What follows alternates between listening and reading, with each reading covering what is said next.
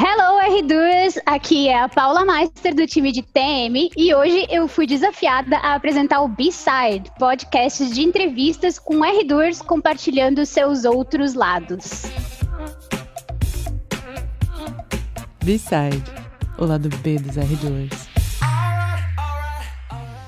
O nosso entrevistado de hoje é paulista e trabalha há pouco mais de um ano na RD no time de Channel Enablement.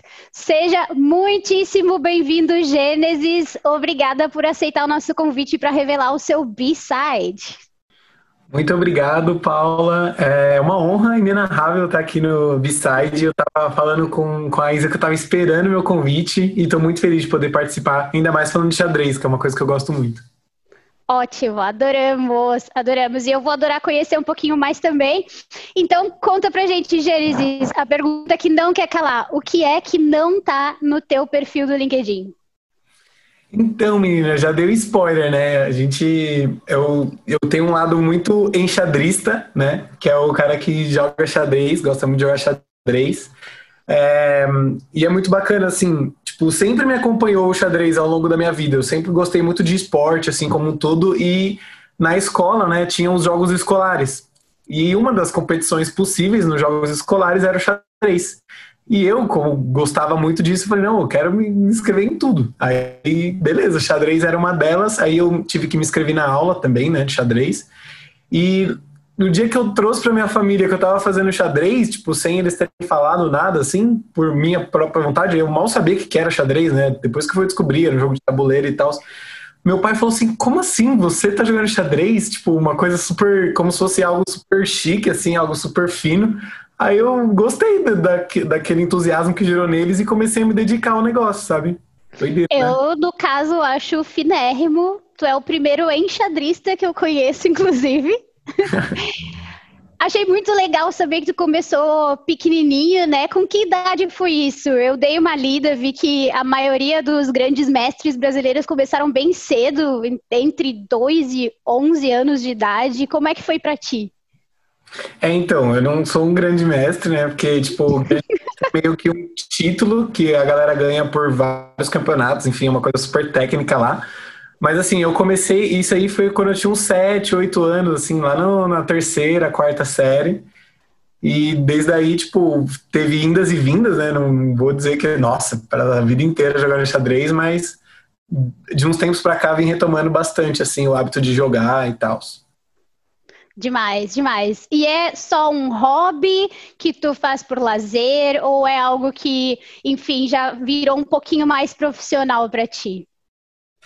Então, hoje é, é, bem mais um hobby. Eu já joguei, é, inclusive nos segundos jogos escolares, que é essa competição da época da escola que eu comentei, eu acabei pegando uma medalha de terceiro colocado. Foi, nossa, me marcou oh. banho no pódio. Não, mentira. Mas agora sim é mais porque tem um site né, online que é o chess.com e aí lá você pode jogar com pessoas do mundo inteiro. Então, quando você, você coloca lá, quero jogar xadrez, aí você define um período de tempo, né? Porque existe, tem uma regra dessa no xadrez, né? Cada jogador tem um tempo até finalizar a partida. E aí você define um tempo ali que você se sente confortável e vai jogar com o adversário do mundo inteiro. E é engraçado ver, porque tem o chat ali você pode conversar em português, em inglês, em espanhol, ou sei lá, se você sabe croata, não sei. Porque tem pessoas do mundo inteiro. Aí eu gosto de, desse, desse desafio, assim, com as pessoas, tem todo um ranking e tal, é bem legal. Se alguém, inclusive, estiver ouvindo e souber croata, queremos entrevistar você no B-Side. Mas voltando ao assunto. tu tem alguma rotina de treino, Gênesis? Assim, de quanto e quanto tempo tu joga? Uma coisa que tu pratica com frequência? Ou é só de vez em quando, assim, freestyle? Deu vontade e joguei? Então, de uns tempos pra cá, eu arranjei uns adversários, uns amigos meus que também jogam xadrez e a gente meio que se desafia diariamente. Então, eu tenho esses confrontos aí né, durante, durante alguns momentos com eles, assim, pós-trabalho, noite, assim, a gente costuma jogar um pouco, bater um papo também. E fora isso, eu sempre gosto de acompanhar as pessoas, os caras, os youtubers, os blogueirinhos de xadrez. Sim, existem essas pessoas. E, e, aí acompanhar um pouco de como eles jogam, das estratégias que eles usam, mas pouquinho assim, é, só para permanecer atualizado. Muito legal, muito legal. Uma coisa que eu li que facilita muito é tu decorar diversas variantes do xadrez, né? É difícil, quantas tu tem que decorar para mandar bem? É isso, nossa, essa é a parte mais difícil. Assim, você tem, para começar, assim, o xadrez é dividido em três partes: o começo do jogo, o meio jogo e o fim de jogo.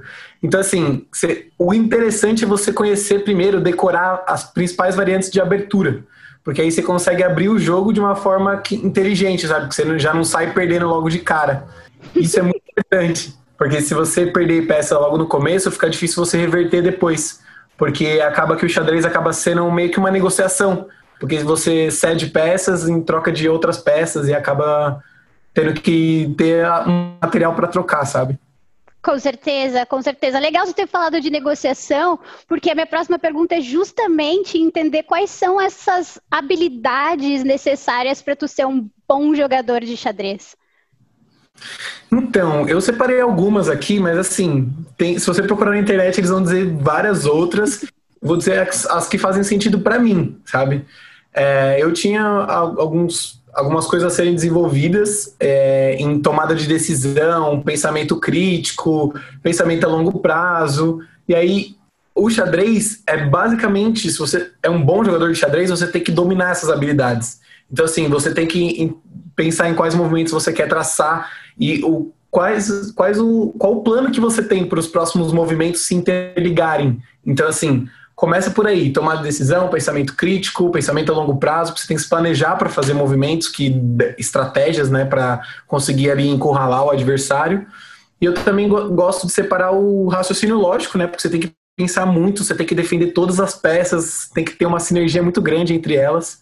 Então, para isso, tem que ter um raciocínio muito, muito rápido ali, porque você também tem a questão do tempo contando contra você ali, né, para você ter que pensar rápido. E no mais, eu acho que concentração, memória, várias coisas que dá para se trabalhar, principalmente no, sei lá, no cenário que eu era mais criança, assim, né? Se desenvolver isso no seu filho, de repente, é uma coisa bem interessante. Com certeza, com certeza. E o que, que o xadrez pode nos ensinar sobre sorte versus planejamento, Gênesis? Nossa, achei nossa, genial essa pergunta, mó coisa de filme, assim, gostei. Então, eu acho que assim, é, a pessoa que tem sorte no xadrez, ela pode ser que que como uma peça do adversário, que faça uma jogada ali legal ou, ou outra, mas a pessoa que se, se planeja, né, que se organiza ali, que era o outro ponto, era outro ponto, né, planejamento? Putz. Exato, sorte versus planejamento. Tá, então vamos lá de novo a parte do planejamento. Ao passo que a pessoa que se planeja ali para ter uma jogada, para desenrolar um plano tático ali no jogo, ela tem com certeza mais chance de ganhar e ganhar com mais frequência, né? Então, não só ganhar uma e perder 15, né? Que eu acho que seria mais a questão da pessoa da sorte ali. Então, acho que você depende muito mais do seu próprio planejamento para você ganhar e ganhar com constância do que só depender da sorte. Ou seja, R2, preparação é tudo neste caso. Uhum. Quer contar um pouquinho pra gente o que, que é uma jogada magistral? Então, uma jogada magistral é assim, pode, não tem uma definição clara disso, mas tem uma definição holística. E eu trouxe algumas coisas que podem meio que classificar. É, tem três tipos de jogada que eu separei no xadrez, que são aquelas jogadas que fazem o seu adversário ter que tomar uma decisão. Então, assim, é, no ataque duplo, que é uma dessas jogadas, você com um movimento de peça, ou seja, por exemplo, você tem um cavalo que ele anda em L.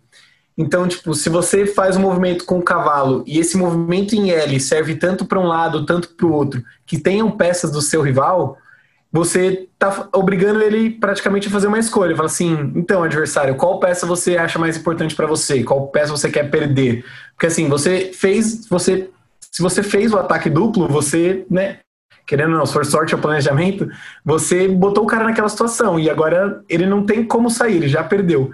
Então eu acho que isso tipo, mostra uma magistralidade, se podemos dizer assim, da sua parte perante o oponente, sabe? Eu acho isso muito legal. Uhum. Tem Jogada outra... topíssima, em outras palavras. Topíssima, exatamente. e aí eu separei mais uma, que é o sacrifício, que assim, às vezes um, um, cara ele vai lá e deixa o adversário comer a, a, principal peça dele, que é a dama, né, no xadrez. Só que com isso ele acaba ganhando um movimento que faz ele dar o checkmate. Então, tipo, ele fez um sacrifício da peça dele ali com um objetivo maior lá no fundo. Então, esse pensamento a longo prazo, tudo aquilo que eu trouxe na resposta anterior, ele, e aí a pessoa que sofre disso fica com, ué, mas eu tava na frente, eu tinha comido a principal peça dele, e aí no fim já perdeu o jogo, e o que importa é o rei, né? Uhum, mais uma vez, planejamento tomando conta. Gênesis, para quem se interessou e, e, quiser acompanhar, quais são os principais campeonatos de xadrez que estão por aí mundo afora? Então, a gente tem o Campeonato Mundial de Xadrez, que é todo ano, inclusive é dominado por um cara da Noruega desde 2013. Ele tá ganhando os campeonatos, tipo, ele é muito bom. É o Magnus Carlsen, o nome dele, é um cara tipo, gênio. Inclusive tem curso dele de xadrez no Masterclass, e deve ser muito legal, não fiz ainda. Mas é isso. E tem o Campeonato Brasileiro também, tanto masculino quanto feminino de xadrez, né? Que tem cada vez revelado alguns brasileiros muito bons. Inclusive, tem um recentemente aí um grande mestre brasileiro que tem 23 anos e acabou ganhando desse melhor do mundo num jogo de xadrez. Foi incrível. Que demais! Existe algum motivo para ser separado feminino e masculino? Então, não sei dizer também. É, mas aparentemente existe essa diferença. Legal. Bom, e que dicas tu daria, Gênesis, para R2 que se interessaram em aprender e querem agora se aventurar no mundo do xadrez aí contigo? Olha, eu posso dizer que se você não sabe nada, eu posso te ajudar. tipo, inclusive, eu fiz uma vez um treinamento de xadrez ali para minha equipe em Enablement, foi super legal, inclusive. E, assim, eu gosto muito de compartilhar, né? Então, posso ajudar também. Mas é, tem várias coisas no próprio YouTube, no, no Google, de graça ali, que também tem cursos super legais. Até né, mesmo, tipo, um, investimento ali baratinho na Udemy, tem curso de 20 reais de xadrez que ensina, tipo, até o começo do começo até o mais avançado das estratégias lá e tal. É bem legal também. Várias opções. Perfeito. Gênesis, muito, muito obrigada por compartilhar o teu B-side com a gente. Foi um prazer e uma aula para mim que não entendo nada de xadrez. Obrigada mesmo. E, gente, é isso, pessoal. Até o próximo B-side. Tchau, tchau. Valeu, Paula.